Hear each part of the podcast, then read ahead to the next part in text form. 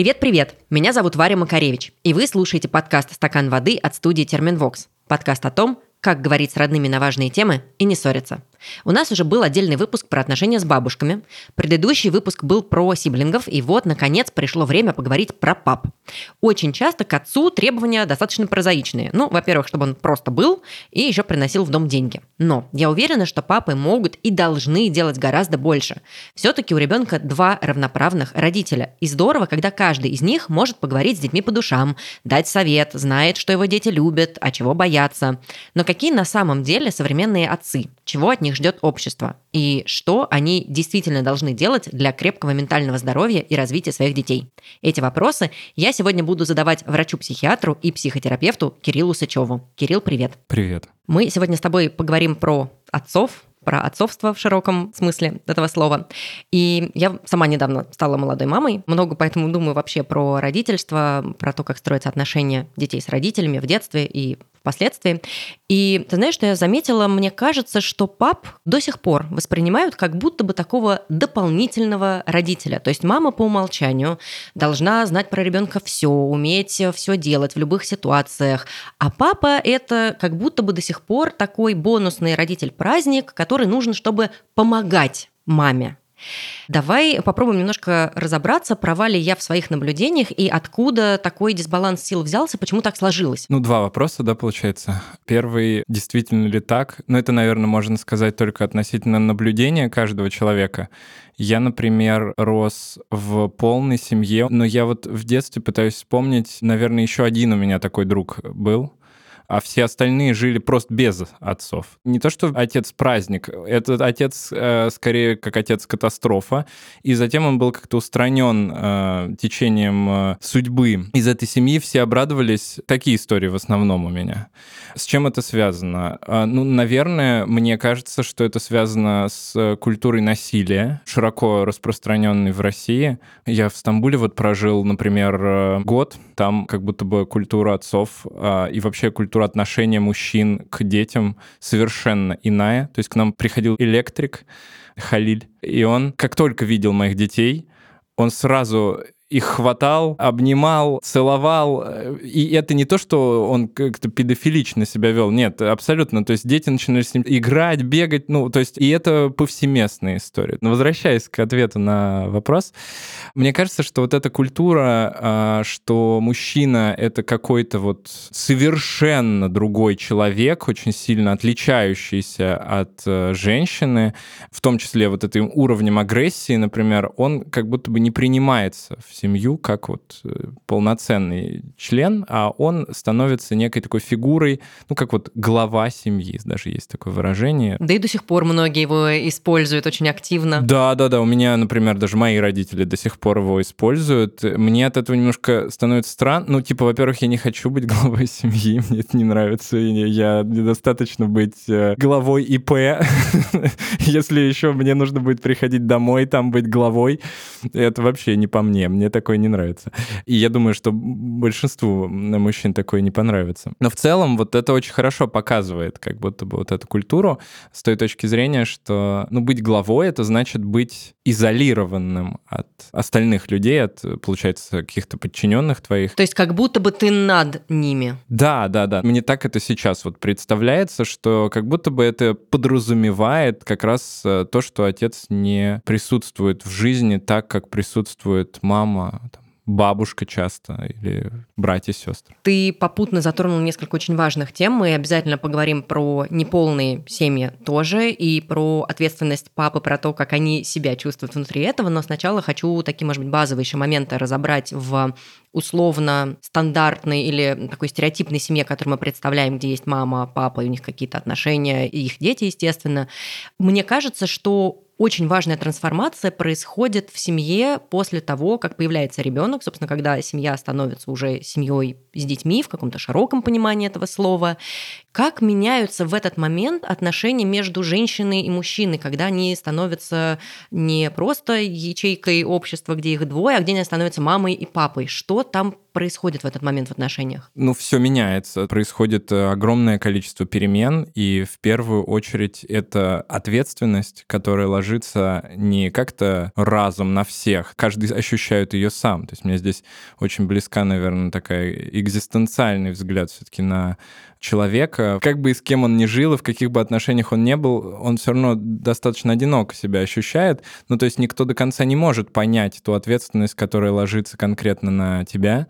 От этого и надо исходить. Раньше у тебя были потребности вот такие, ты их закрывал вот так, в том числе какую-то часть твоих потребностей закрывал другой человек. А здесь получается, что помимо того, что ты закрываешь потребности свои, закрываешь потребности частично своего партнера, но еще нужно закрывать бесконечные потребности ребенка, которые ты просто иногда даже не понимаешь. Эта часть для человека, который живет в современном обществе, мне кажется, вообще может ощущаться как некая чужеродная вообще. То есть для современного человека ну вот миллениала, все зациклено на самом себе, как правило. Гедонистический такой взгляд на мир у многих людей сейчас. И когда появляются дети, то ты как будто сваливаешься в какую-то эволюционную дыру, в которой ты должен жить вот не так, как ты привык, гуляя и выпивая тыквенный латте или вино, кушая в ресторанах, ходя на тренировки там и так далее, а как будто бы ты еще и как древний человек сразу одновременно должен с этим вот совсем жить, выращивать продолжение себя, вот эту вот новую коробку для переноса твоих генов в следующее поколение. Бесконечный способ генов использовать нас для передачи самих себя в будущее. И для этого отношения, по идее, эволюционно были предусмотрены, но, опять же, а, миллениалы все испортили, начали заниматься сексом для удовольствия зачем-то, читать, заниматься какими-то странными э, штуками, которые гены такие сидят и думают, о, господи, чего вообще мы вас не для этого создавали. Вот, смотрите, лягушки живут, хорошо, все, черви живут, вы что, вам немец. Поэтому, конечно, отношения как будто бы принимают тоже эволюционную э, олимпиаду на себя, и мы начинаем жить по-новому. Мы начинаем жить вокруг вот этого вот ребенка. И здесь уже вопрос как раз распределения, ну, каких-то вот обязанностей между собой для того, чтобы каждый человек смог еще и уделять время второму.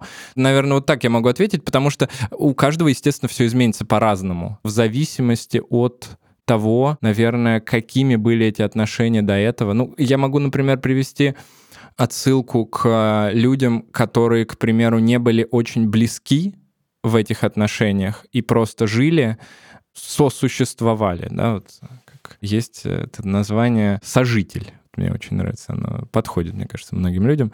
Когда вы сожительствуете, вам же не обязательно быть в каких-то глубоких отношениях. Далеко не все люди в глубоких отношениях находятся, не могут там поговорить про Ницше или про, не знаю, новый альбом Кровостока. Более того, люди пытаются потом, когда рождается ребенок, вдруг оказывается, что они почему-то вот должны такие сложные вопросы, и как-то они должны у них легко получаться. Ну нет. То есть тут, если проводить параллель, то это как сейчас э, люди, которые с родителями, к примеру, были в каких-то далеких отношениях, а теперь пытаются донести до них, мол, Путин плохой, а родители говорят, Путин хороший. Да господи, да вы никогда об этом вообще не разговаривали, вы ничего не обсуждали до этого, вы обсуждали, как погода в одном городе и как в другом. Как вы можете сразу с этой темы перейти на вот это? Вот здесь то же самое. Ребенок родился, как вы можете сейчас поговорить и что-то обсудить, поддержать, не дай бог, друг друга, если вы до этого просто вот жили рядышком? Если вы до этого альбом Кровостока не обсудили. Конечно, да.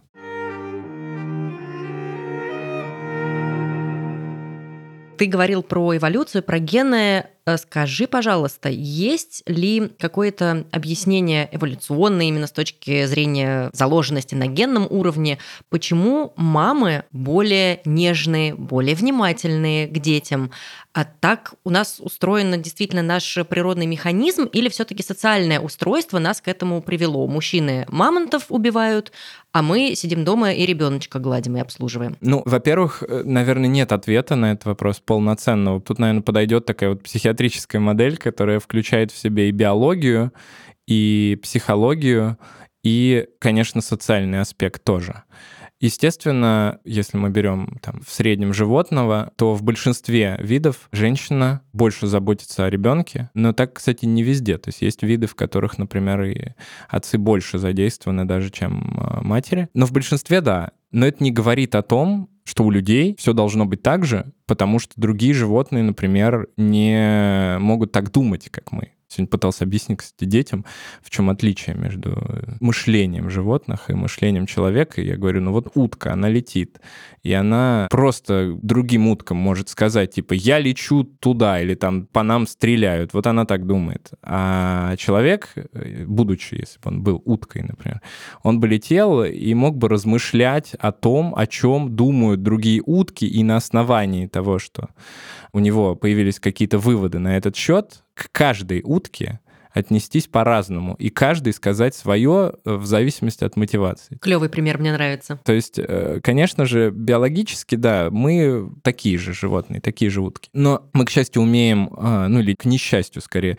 умеем думать, и у нас все начинает сдвигаться из-за этого в, например, психологический аспект, да, в то, насколько вообще человек, данный вот конкретный человек, мужчина, там, женщина, да неважно, может э, испытывать сильные чувства, к примеру насколько у него есть потребность в том, чтобы малыша там как-то подержать на руках. Опять же, у всех это по-разному проявляется. То есть далеко не у всех матерей одинаково проявляется эта функция. У меня есть э, множество клиенток, которые приходят ко мне, и как раз их это очень пугает. Почему я родила, все мои знакомые и все Инстаграме еще к тому же говорят, как они любят своих детей, а я вообще не знаю. Мне, ну, вроде он прикольный, но так, что прям вообще ну нет, мне больше нравится там пес мой. Вопрос, да, это нормально? Это нормально. Слушай, ну вот про малышей, кстати, интересно, читала, не знаю, похоже на миф, но, может быть, ты сейчас скажешь, что это правда. Якобы малыши, когда рождаются, больше похожи на пап, и так придумано природой именно для того, чтобы в отце взыграли инстинкты. Ну, потому что мама и так, понятное дело, она уже типа там 9 месяцев вроде как отходила, у нее хоть какие-то зачатки понимания того, что она теперь мама уже есть, пусть даже, может быть, пока нет еще какой-то вот невероятной любви к ребенку.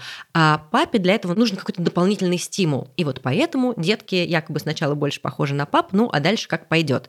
Это правда или это что-то из разряда мифов скорее? И нет такого механизма природы, чтобы папу убедить и заманить в эти сети родительства? Ну, тут, э, конечно, я думаю, что это миф. Я про такой, честно говоря, не слышал никогда. Я просто вспоминаю сейчас, э, как выглядел мой сын, когда он родился. Надеюсь, что я не так выгляжу. Короче, я думаю, что есть просто более хитрые механизмы, которые работают, э, собственно, так же, как и у женщин практически. То есть, когда мы видим ребенка, мы, в общем, хотим его защитить э, от всего. И для того, чтобы его защитить, а не уйти куда-то просто, мы испытываем, конечно, вот эти вот э, вспышки счастья рядом с этим человеком, а рядом с этим каким-то новым абсолютно существом. И это абсолютно гормональная история. Просто, опять же, да, у женщин э, ну, это несколько лучше происходит, потому что, естественно, что она его рожает. И есть еще, конечно, момент того, как человека научили, как ему дали вообще понимание, это, как себя ведет отец-то. Вот. Мне, мне очень нравится пример с Бродским, я всегда его привожу. Бродский э, сам про себя писал, он говорит, я вот говорит, не уверен был в детстве, что я хороший поэт, ну, я вот, например, могу подтвердить, мне очень странным кажется творчество Бродского из э, такого юного возраста, хотя сыну моему, кстати, нравится. И он говорит, я просто решил, что я хочу быть поэтом, и, наверное, если я не очень талантливый, то можно просто писать все время. И он говорит, я начал писать каждый день. И со временем э, стало хорошо получаться. То есть мне кажется, что здесь примерно такая же история, что если мы ощущаем, что нас как-то там не очень тянет к ребенку, что мы вроде как, может быть, не очень хорошие папы или мамы, то нам э, можно просто попробовать э, вот как-то поиграть с этим, да, то есть э, побыть хорошим папой э, намеренно и, возможно, понравится, потому что тут, конечно, есть очень много, что интересного можно найти в этом родительстве. И, конечно, третий — это социальный фактор. То, в каких условиях находятся родители, то, что мы с тобой только что обсудили, то, что папа часто раньше особенно был единственным там, кормильцем в семье, и, конечно же, ну, по факту он просто меньше находился времени с ребенком. Если мы посмотрим на типичную Европу, то там э, обычно работают оба родителя, потому что снимать квартиру в Амстердаме это очень дорого. И естественно, что занятость э, здесь будет э, примерно одинаковая, и родители будут заниматься этим вне зависимости от того, что там тянет их или не тянет сегодня позаниматься ребенком. Вот будь добр, как бы страна зовет.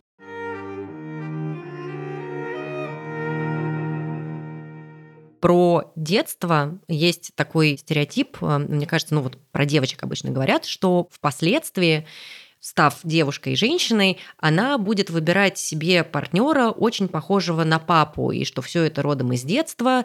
И, ну, такой классический, мне кажется, пример и совет от психологов, если у вас не складываются отношения с мужчинами, идите посмотрите, а что у вас там было с папой в детстве.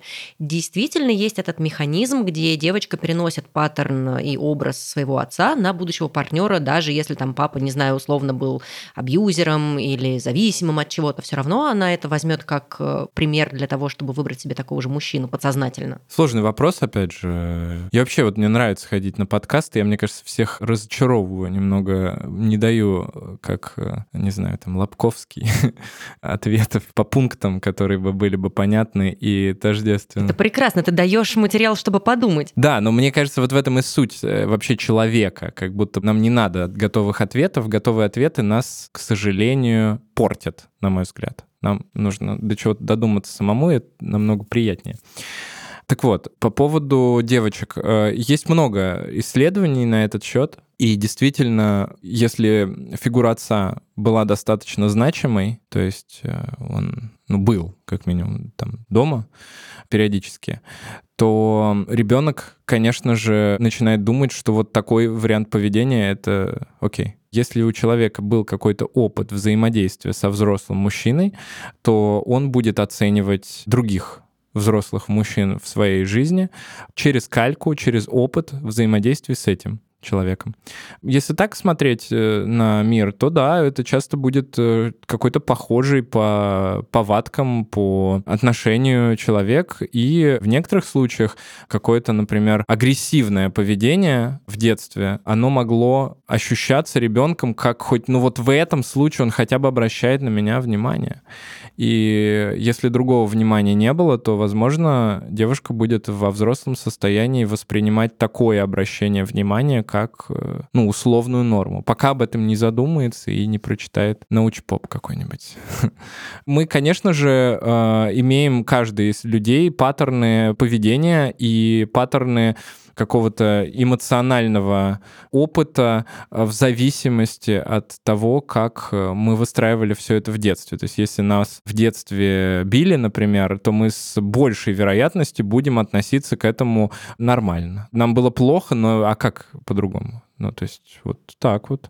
А если нас, например, э, на нас не обращали внимания, то мы будем э, пытаться вот найти какой-то вид этого внимания, закрыть его какими-то другими методами. Ну, как вот, знаете, разные э, люди, часто у бабушек такое бывает, что бабушка росла в другое время, она понятия не имеет, как показать свою любовь, и она еду готовит. Да, у нас был отдельный прямо эпизод про бабушек, кажется, в прошлом сезоне. Напоминаю нашим подписчикам, если вдруг не послушали, то есть возможность вернуться вернуться и отдельно послушать еще про бабушек, про то, как они себя ведут. В нашем с тобой разговоре прозвучала уже такая важная фраза «хорошо, если папа вообще был». И действительно, как будто бы семей, в которых нет отцов, в России достаточно много. В чем ты видишь причину такого количества семей без отцов? Ну, во-первых, э, вот я говорю, что агрессия, да, очень часто все-таки мужчины являются агрессорами, к сожалению. И они являются агрессорами, а, из-за того, что, ну, в целом вот это уже, можно сказать, доказано, что мужчина, он более агрессивен, и, б, то, что мужчина не пытается что-то с этой агрессией делать, да, потому что если мы хотим кого-то ударить, это не значит, что мы кого-то ударим ударим, да, если мы э, хотим кого-то обидеть, не значит, что мы будем кого-то обижать и так далее. Можно научиться с этим работать, как там, например, женщины учатся работать с какими-то другими своими эмоциями. Поэтому мне кажется, что вот этот уровень агрессии, он, конечно, очень сильно влияет. Человек, как я уже вначале сказал, в семье не очень понимает, как ему себя вести. Вот у него, например, у такого мужчины был отец, да, он там приходил тоже, что-то говорил, кричал, и все. И как теперь вот ему вести себя? То есть он-то откуда узнает? То есть фильмов особо на этот счет человек, допустим, не видел, подкасты не смотрел, книжки не читал. Что ему делать? И он начинает действовать, как видел тогда. Еще причина, наверное, такая позитивная, что в связи с этим как будто бы женщины часто обращают на это внимание, не готовы с этим мириться. И, возможно, безотцовщина — это лучше, чем насилие. Очень часто история, что там дедушка, например, занимал какую-то адекватную позицию, а отец там куда-то пропал. Вполне, вполне. То есть это же тоже очень серьезная такая штука. Сколько нужно людей вокруг, для того, чтобы человек вырос каким-то? На этот вопрос ответа как такового нет, потому что раньше же люди вообще по-другому жили. Раньше было очень много вокруг людей. Было племя, например, какое-то, и там люди жили и воспитывали детей все вместе, как в сообществе, да, в какой-то таком комьюнити. И мне кажется, это вообще один из самых комфортных вариантов взаимодействия людей, потому что таким образом вот эта гигантская ответственность, которую мы все чувствуем как родители, распределялась по сообществу, обществу, и тебе уже не обязательно было быть там супер мамой, супер папой. Ну, сейчас у нас такой роскоши, к сожалению, нету. И я бы хотела, чтобы мы сейчас с тобой послушали историю современную про воспитание и про папу. Привет, привет. Кажется, я называюсь безотцовщиной. Мне не было года, когда родители разошлись, а с шести лет до окончания школы меня воспитывал отчим. Мама ушла от папы, потому что он вступил в секту. По этой же причине до 16 лет мама не давала мне с ним познакомиться. Хотела, чтобы у меня сформировался какой-никакой внутренний стержень. Очень хорошо помню первую встречу. Он стоял у метро «Охотный ряд» в Москве, посмотрел на меня внимательно и сказал, «Так вот ты какая». Он с порога предупредил, что вряд ли уже сможет стать для меня настоящим папой, но попробует стать э, другом. Получилось так себе. У меня был поздний подростковый возраст, я бунтовала, пыталась наставить его на путь истины раскрыть глаза на то, что он в секте, алло требовала дать мне внимание, любовь, какие он мне задолжал за 16 лет. В общем, скоро общение сошло на нет, и в этом в первую очередь была виновата я. Реальный отец оказался не похож на воображаемого, какого я себе все последние годы представляла. Хотя потом от мамы я узнала, что в обратную сторону это сработало точно так же. Я настоящая, папе не сильно понравилась. Через несколько лет мы снова начали общаться, кажется, повзрослели оба. При этом безупречными эти отношения не назовешь. В них есть какая-то вымученность. Нам как будто бы обоим стоит определенных усилий поддерживать эту связь, но для нас обоих она важна. Я живу в мире, в котором есть папа дольше, чем в мире, в котором его не было. И как бы ни было сложно, хорошо, что он есть. Тем более, что война нас сблизила. Папа эмигрировал по политическим соображениям, так же, как и я. У него есть младшие дочери, и я знаю, что он любящий отец, активно вовлеченный в жизнь собственных детей, хотя, кажется, склонный к гиперопеке. Дэдди issues сильно повлияли на мои отношения. Я из раза в раз искала себе не партнера, а папу. Но это в прошлом, я в счастливом браке, и у меня есть все основания надеяться, что мой муж будет лучшим отцом для наших детей. В этой истории много всего прозвучало, но мне бы, наверное, хотелось спросить тебя о следующем. Есть ли какие-то реальные доказательства, исследования того, что как-то впоследствии отсутствие папы на протяжении скольких-то лет или вообще на протяжении всей жизни сказывается потом на будущей жизни человека? Девушка приводит э, в пример, там, что у нее daddy issues, да, и она очень долго, то, что мы с тобой обсуждали, искала каких-то партнеров, да, вот искала в них папу. Как-то еще это сказывается на жизни, если, ну, вот по каким-то причинам, ну, не было папы? Ну, есть, э, наверное, одни такие самые яркие исследования на этот счет подтвержденные множество раз, это то, что потеря одного из родителей в раннем возрасте влечет за собой достаточно серьезное увеличение риска практически всех психиатрических болезней. Если именно была какая-то вот потеря, да, то есть, ну, мы, как правило, все-таки это воспринимаем как смерть, конечно, э, одного из родителей, но в целом, если это был человек, который как-то вот должен был быть, да, но вдруг его нет, то это может восприниматься таким образом, это ухудшает, э, увеличивает риски. Наряду с например, насилием и наряду с какими-то тяжелыми болезнями. А так, конечно, сложно сказать, потому что риски э, мы можем еще как-то, да, там, наблюдая людей, оценить а, по каким-то конкретным болезням, просто потому что у нас есть классификация этих болезней, просто мы вот знаем, что депрессия, вот мы считаем, что депрессия — это вот, вот эти вот у нас критерии, и, соответственно, если вот этот человек подходит под эти критерии, и у него не было отца, то мы, вероятно, его можем записать в группу такую. А то, что касается искать в партнерах родителя, ну, это больше такая психологическая история, и здесь это же тоже очень размыто. Что такое искать э, родителя в партнере? То есть это искать вот какую-то опеку, например, да, там искать э, партнера, который закроет какие-то потребности, которые есть у человека. Ну, действительно, конечно, если была потребность во внимании у конкретного человека, то мы будем искать это внимание где-то в других э, вещах. Это логично. Но каких-то подтверждений этому э, или каким-то другим э, риском я не видел. И здесь, конечно, всегда будет очень много споров на этот счет, потому что если даже такие исследования есть, то мы очень э, легко можем их критиковать. Просто на основании того, что все люди очень разные, и э, мы не можем внести все переменные в эти исследования, потому что человек живет, э, получая разный социальный опыт хотя бы. А социальный опыт, например, в разных странах будет очень сильно отличаться. Смотри, потеря отца — это, слава богу, не всегда речь про смерть. Действительно, это может быть э, развод. Разводы бывают разные, не всегда удачные. Есть ли какой-то универсальный психологический совет, как себя вести отцу, если он хочет сохранить отношения с ребенком при разводе. Какой-то универсальный лайфхак? Ну, конечно, универсальный лайфхак очень простой. 50% э, времени проводите с ребенком, у вас есть такая возможность. Я думаю, никто от этого не откажется точно, если вы адекватный отец и не представляете угрозы для ребенка какой-то там физической или эмоциональной, то я думаю, что любая женщина, да и ну, вообще любой человек будет только рад. А что делать, если сам ребенок при этом уже обижен на папу, что папа ушел? Ушел. Опять же, вот что такое папа ушел? Это же тоже э, такой когнитивный диссонанс. Если вы разделили время 50 на 50, то папа никуда не ушел. Или можно также сказать, что и мама, да, куда-то ушла. Нет, просто разъехались люди в разных местах живут. Вот у ребенка есть э, там два дома, условно говоря. Я бы наоборот бы, наверное, в этом случае старался бы вот заполучить эти 50%, потому что, ну а как иначе? То есть э, разводятся очень многие люди. Мне кажется, каждый каждый второй брак уж точно, а то и больше. Мне кажется, разводиться — это вообще нормально, никакой в этом проблемы нет.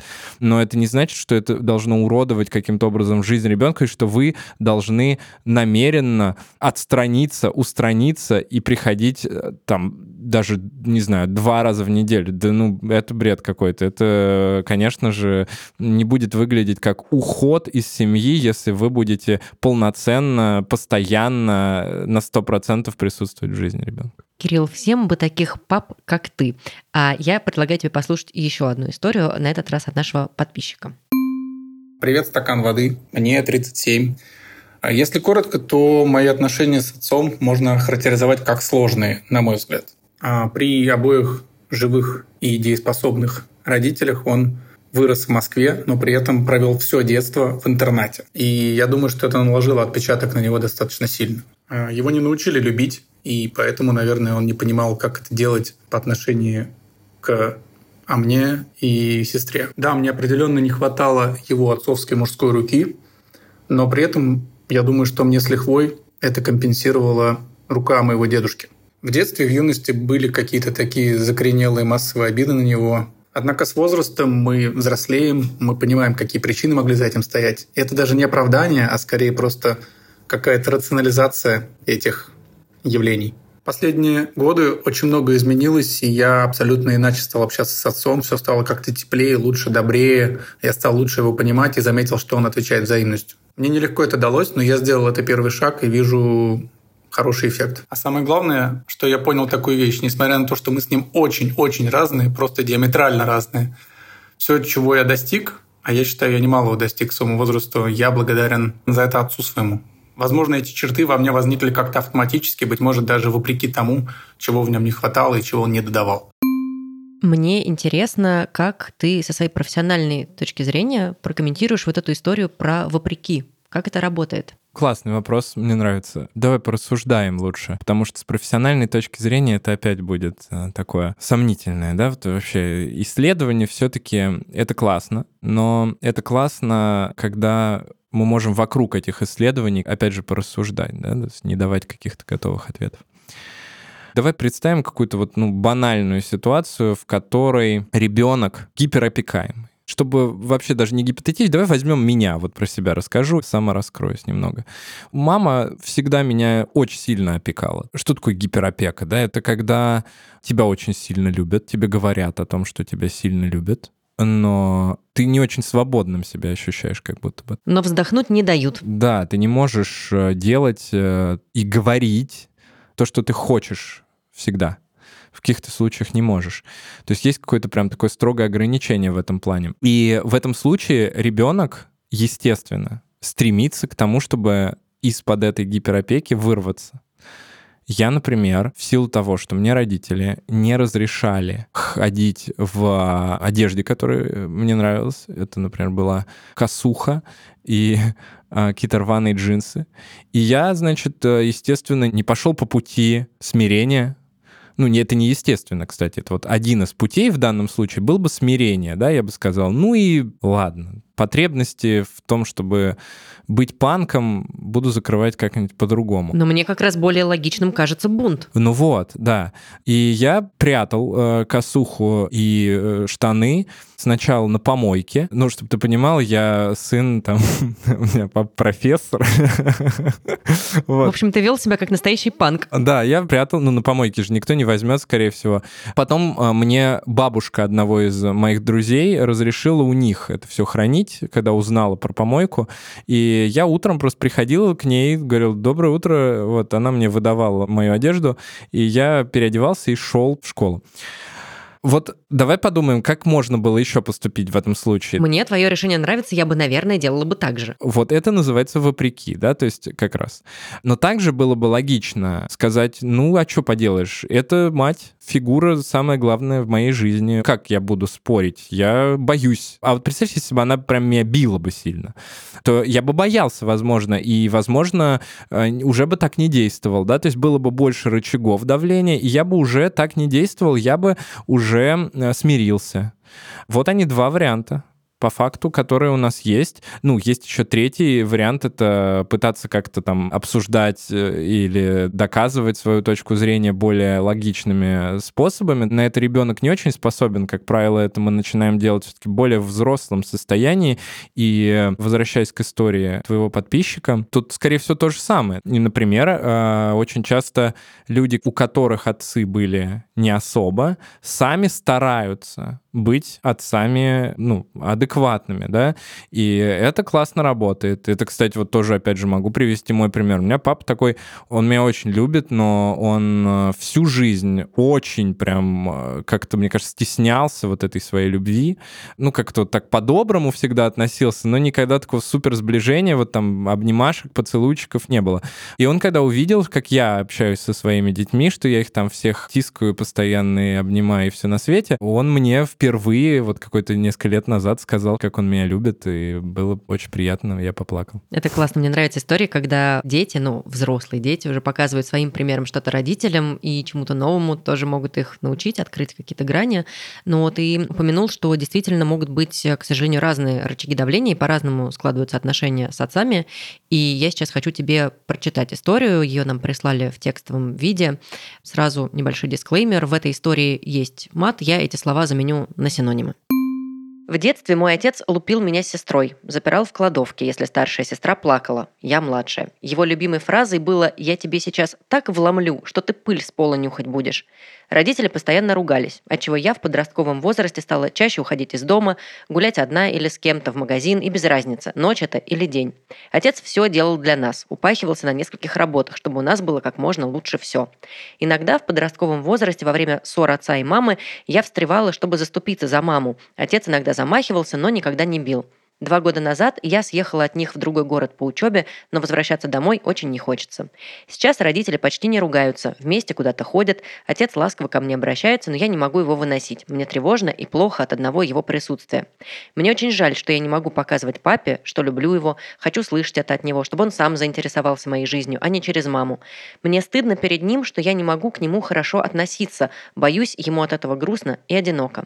Скоро поеду в родной город и хочу поговорить с отцом, чтобы он понял, что очень плохо обращался к нам в детстве, что я его боюсь, но люблю. Он скуден на проявление эмоций, а я, наоборот, очень хорошо показываю их. Не могу понять, хорошая ли вообще идея поделиться с ним переживаниями, или это, наоборот, сделает между нами непроглядную пропасть. Что ответишь? Ну, всегда надо говорить, конечно. Я, я думаю, что это парадоксально, но так многие на самом деле думают, что если я что-то честно скажу кому-то, то это нас отдалит. Хотя на самом деле это всегда сближает. То есть даже если человек тебя не поймет, даже если он будет спорить, э, да все что угодно, он хотя бы это услышит. То есть если он этого не услышит, он как об этом узнает? Он никак не, не узнает, просто не поймет этого никогда. А здесь э, и вам будет легче, и есть э, какая-то вероятность того, что он как-то на это отреагирует нормально. А, опять же, как отреагирует, ну, неизвестно. И ждать от э, одного такого разговора изменения отношений я бы не стал. Но это может положить начало чему-то хорошему. Я вообще думаю, что вот эта когнитивная простота, опять же, возвращаясь к Лобковскому, да, когнитивная простота, она нас уплощает как людей. Вот это отношение плохой, хороший, э, злой, добрый. Но люди не такие. Я это называю феномен Гарри Поттера. Вот э, я, мне не нравится очень Гарри Поттер из-за Ой, того, сейчас что... аккуратно, я дикая фанатка просто. Нет, я понимаю. Я все книги вот эти у меня лежат. Я каждый вечер читаю, чтобы ты понял. Вот. Я как бы стараюсь к этому относиться как-то адекватно, понять. Но для меня он слишком хороший. Таких людей не бывает. То есть он и тут хорош, и здесь он вот молодец, и все его хвалят, и все его любят, и в этот квидич он рубится, и заклинание знает, и Гермиона вроде лучше все знает, а он все равно всех побеждает. Я, кстати, вот э, для девочек, э, которые любят Гарри Поттера, вообще у меня вопросы есть. Я бы точно был бы фанатом Гермионы и хотел бы, чтобы она была главной героиней. Ну и, кстати говоря, вот она более, э, да, такой персонаж, как раз на который мы можем опереться, то есть у нее есть разные какие-то грани. Точно так же вот этот второй э, парень, э, Рон. Рон, да, Гарри Поттер вот слишком хороший. Мне кажется, вот это главная проблема человека, когда мы воспринимаем других людей как нечто, имеющее определенный знак. Понятное дело, что есть э, убийцы, насильники, и мы к ним, ну, как бы первоначально относимся плохо. И есть э, ситуации, в которых что-то темное поглощает человека, и чем больше он занимается этими ужасными делами, тем э, в целом меньше, наверное, есть возможности подступиться к его разуму и к его положительным вещам. Но первоначально все-таки я считаю, что любой ребенок там рождается нейтральным каким-то достаточно. И большинство людей такими остаются. Ну и дальше мы не такие черно-белые, не такие двумерные. Конечно, конечно, конечно. Поэтому э, очень история такая важная, что, мне кажется, сама девушка это и описала что я его, с одной стороны, боюсь, а с другой стороны, люблю. Так и есть. Это нормально абсолютно. Мы так в основном ко всем и относимся.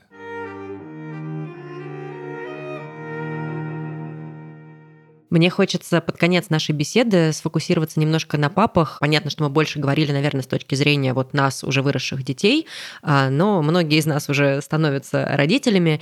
И в самом начале беседы ты вскользь упомянул, что на папах лежит огромная ответственность, и я хочу немножко развить эту мысль. Действительно, от них очень многого ожидают. А, кто-то говорит, что отец – глава семьи. Вроде бы от них ждут еще и финансовых средств, которые они в эту семью будут приносить. А при этом он еще и папой хорошим вроде бы должен быть. Вот какие основные страхи перед папами стоят или лежат в родительстве? Ну вот э, ты как будто бы перечислила основные страхи. Но опять же, если говорить содержать, э, то это все-таки, наверное, мы здесь не оцениваем себя как э, родителя, да. Но это тоже твоя ответственность, чтобы твой ребенок не умер с голода. Вот такая у меня была последовательность мысли. А, в этом смысле, ну, ну да, да, да, да, хочется типа дать ребенку все возможное. Но это, кстати, знаешь, важная штука. Я, наверное, вообще много проектов делаю как раз ради того, чтобы дети прикольно жили. Мне даже страшно иногда из-за этого. Я чем старше становлюсь, тем у меня ощущение, что меня вообще, я скоро в этот уйду куда-то в монастырь на горе где-то буду жить. Я просто помню, что мне вообще нравилось развлекаться в детстве очень сильно. Очень хотелось все время куда-то ходить, что-то делать. И ради этого, конечно, стоит работать, потому что это классно. Я, например, сегодня иду с э, младшим сыном на хоккей. Никогда не был. Вообще спорт э, терпеть не могу. Ну, я имею в виду профессиональный, не понимаю, в чем прикол. Но вот сегодня пойду на хоккей первый раз в жизни вот благодаря мелкому. Класс, это хорошая идея, но давай я сейчас попробую тогда повернуть угол по-другому угу. а, и добьюсь от тебя какого-нибудь финального совета давай, для давай, давай. пап. Угу. Как сделать так, чтобы папам было прикольно? Как им самим себя немножечко поддержать, когда становится страшно или сложно? Я, наверное, отвечу так. Вообще, то, что вам страшно и сложно, папы, это окей. В этом нет ничего плохого. Когда нам страшно или сложно, это даже хорошо. Потому что мы тогда можем себя немного исследовать. И вообще, я вот, наверное, главный совет — это исследуйте себя. Хорошие эмоции, мы их знаем, как правило. Мы к ним нормально относимся, они не табуированы.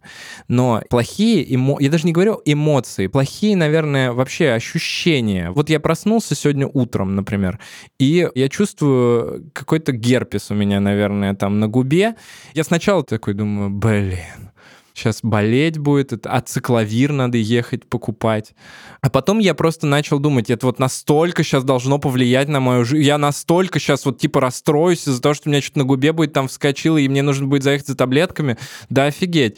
А, и я начал просто как бы понаблюдал за тем, как я себя чувствую. Вот точно так же должно быть и с отцовством. Это очень интересно. Ну, э, выращивать человека, это просто охрень... Ну, ничего подобного нет. Вы же в детстве выращивали там Э, этих, эм, как это называлось, тамагочи там, я не знаю, э, вам нравилось, вы играли наверняка в какие-то игры, где надо героев прокачивать с разных сторон. Это вам казалось интересным. Это еще интереснее. Это прикольно, прям правда. Но это еще к тому же прокачка ваших эмоций. Вот вы чувствуете, что у вас ребенок, вот вы сейчас закричите, например. Вы подумайте, не кричите, а подумайте, а что я сейчас, вот почему я буду кричать? Что вот такого, Чего ну, я что так такого он сделал? Ну, он не не научился завязывать шнурки. О, господи, боже мой. Это какой же кошмар такой, что ребенок не научился... Наверное, он никогда не научится завязывать шнурки, да? Или он захотел там свое какое-то шоу на YouTube посмотреть. Ну, какой кошмар. Вы не посмотрите что-то свое. Или то. Проживите эти эмоции, понаблюдайте за ними. Больше обращайте внимание на себя. И тогда вам и с детьми будет э, интересно.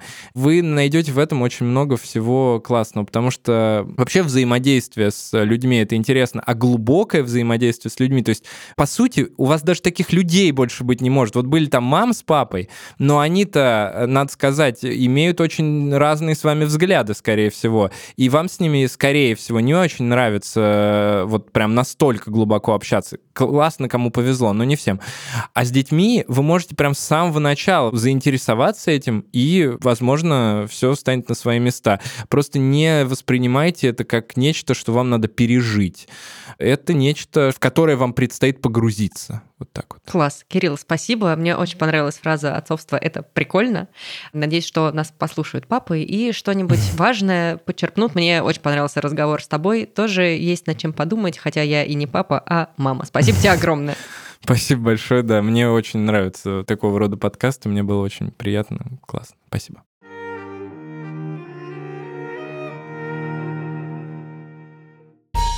Это был подкаст «Стакан воды» от студии Терминвокс. Мы стараемся в каждом новом выпуске раскрывать какие-то новые грани и аспекты отношений с родными. Я очень надеюсь, что нам это удается. Если вы согласны, то поставьте нам оценку в том приложении, где слушаете наш подкаст. И пишите нам отзывы и комментарии. Кстати, если есть идеи по будущим темам, гостям, или, может быть, просто хочется высказаться про уже прослушанный эпизод, то приходите к нам в телеграм-канал, ссылку для вас я оставлю в описании.